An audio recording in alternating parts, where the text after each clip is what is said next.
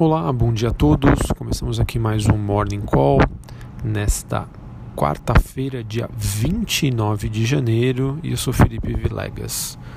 Bom, é, nas últimas 24 horas é, a gente observou uma recuperação das principais bolsas globais.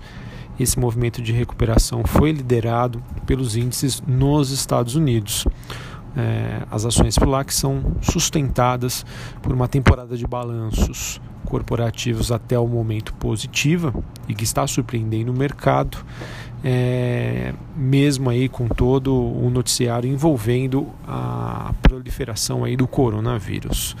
Bom, na Ásia, as bolsas de Hong Kong voltaram do feriado com uma queda de 2,5%, mas nenhuma novidade aqui.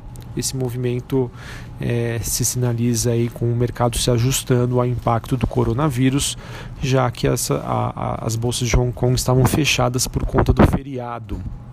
Importante dizer que as bolsas chinesas elas só devem reabrir na próxima segunda-feira. Bom, então S&P Futuro tem um viés positivo, as bolsas na Europa e as commodities sobem pelo segundo dia. Mercado tentando direcionar o foco para os balanços corporativos, como eu disse, eles seguem aí num âmbito mais positivo. E também hoje nós temos a decisão do FONC, que é o Comitê de Política Monetária dos Estados Unidos, ele que define os juros por lá a partir das, das 4 horas da tarde, 16 horas, horário de Brasília. É, então o mercado aí vai digamos, fazer um contraponto né, entre balanços, decisão de juros e as preocupações com o vírus que ainda seguem presentes. Bom, importante observar que, mesmo diante dessa recuperação, me chama a atenção o fato de que ativos de risco ao redor do mundo, que são mais sensíveis ao crescimento global, ainda seguem operando sob uma certa pressão e acabam indicando uma certa fragilidade da economia de, é, mundial diante aí do efeito coronavírus. Tá? Esse movimento mais fraco de recuperação ele fica um pouco mais evidente quando a gente olha para o desempenho das commodities é, metálicas, o apesar da alta hoje do minério de ferro, foi uma alta ainda um pouco mais branda e o petróleo também ah, tem esse movimento um pouco mais brando, se recuperando aí é, parte das suas perdas, é, também influenciadas pelas notícias sobre a queda dos estoques nos Estados Unidos. Bom, falando de coronavírus, tá? Quais são as as últimas novidades aí que nós temos é que o noticiário ainda segue negativo, número de casos confirmados na China superando o número oficial de infecções no país durante a epidemia do SARS. Tá? Até o momento nós temos 5.974 casos na China com pelo menos 132 mortes. Digamos que o mercado mudou um pouquinho da dinâmica nos últimos dias. Tá? A dúvida não é mais se teremos impacto econômico ou não. Isso já é praticamente dado.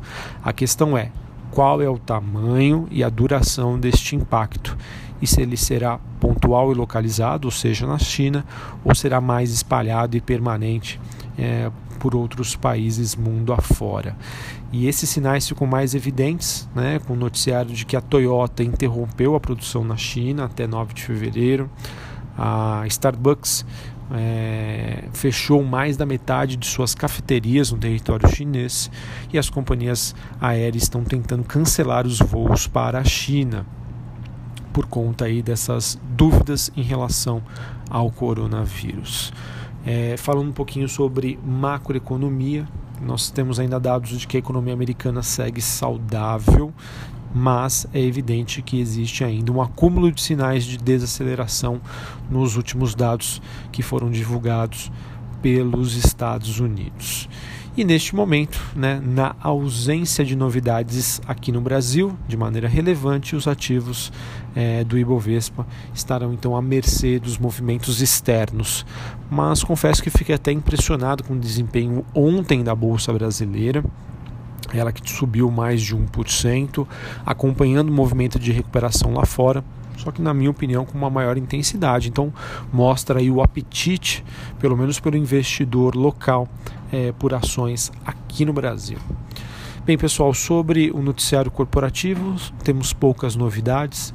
É, temos a expectativa ainda da divulgação dos dados de balanço é, do Santander Brasil, que devem ser divulgadas antes da abertura do mercado. O Santander Europa já divulgou os seus resultados nessa madrugada, estamos aguardando apenas uh, os dados aqui de Brasil. É, bom, ainda sobre a agenda do dia aqui no Brasil, nós temos às nove e meia da manhã empréstimos em aberto é, e também às duas e meia da tarde resultado primário do governo central. Lá nos Estados Unidos, às dez e meia estoques no atacado e às quatro horas da tarde, como eu já comentei aqui no início do nosso bate-papo, a decisão sobre os juros nos Estados Unidos, é, em que nós temos aí uma expectativa de manutenção que ele deva permanecer aí na faixa de 1,75% ao ano.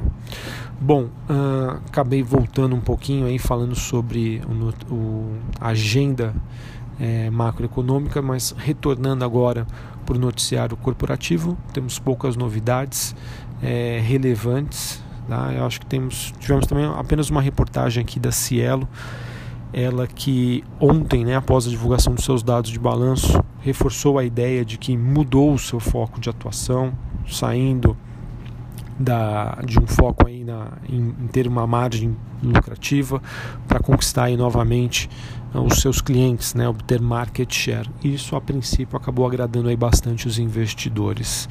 Saiu uma, uma notícia interessante no Valor Invest, fazendo, falando sobre um resumão de um evento que aconteceu ontem no Credit Suisse, é, em que vários gestores é, foram até este evento aí comentar aí sobre as suas opiniões sobre os mais diversos assuntos e especificamente sobre o mercado brasileiro, é, nós tivemos aí que os gestores ainda avaliam algumas ações com múltiplos bastante atrativos, um valuation atrativo, mas que será necessário fazer uma seleção mais criteriosa. Tá? Então, é, digamos aí que, de acordo com a opinião desses gestores, o talvez aí o melhor momento de bull market, né, que praticamente tudo sobe, já poderia ter ficado para trás. E de que o mercado, a partir de agora, mesmo com toda a expectativa positiva de crescimento Brasil, ele está muito mais seletivo. Tá? Então, um noticiário aí importante para a gente ter um pouquinho mais de cuidado e critério na hora de escolher as nossas ações.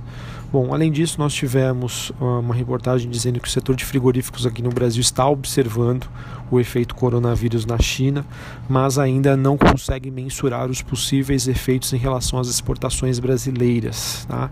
Isso porque é normal que durante o Ano Novo Chinês, né, que é é, se, se, finaliza hoje, né, pelo normal, é, não há não há no caso uma solicitação de compras, né, de importações de carnes. Então a gente vai saber realmente no retorno desse feriado como vai ser a demanda ou não por carne da China. Então pode ser um, um setor aí, o setor de frigoríficos, que a gente tem Marfrig, JBS, Minerva, BR Foods, essas ações fiquem mais pressionadas no curto prazo por conta aí dessa, dessas dúvidas em relação a como serão a, o ritmo de importações solicitadas da China de carnes brasileiras, tá certo?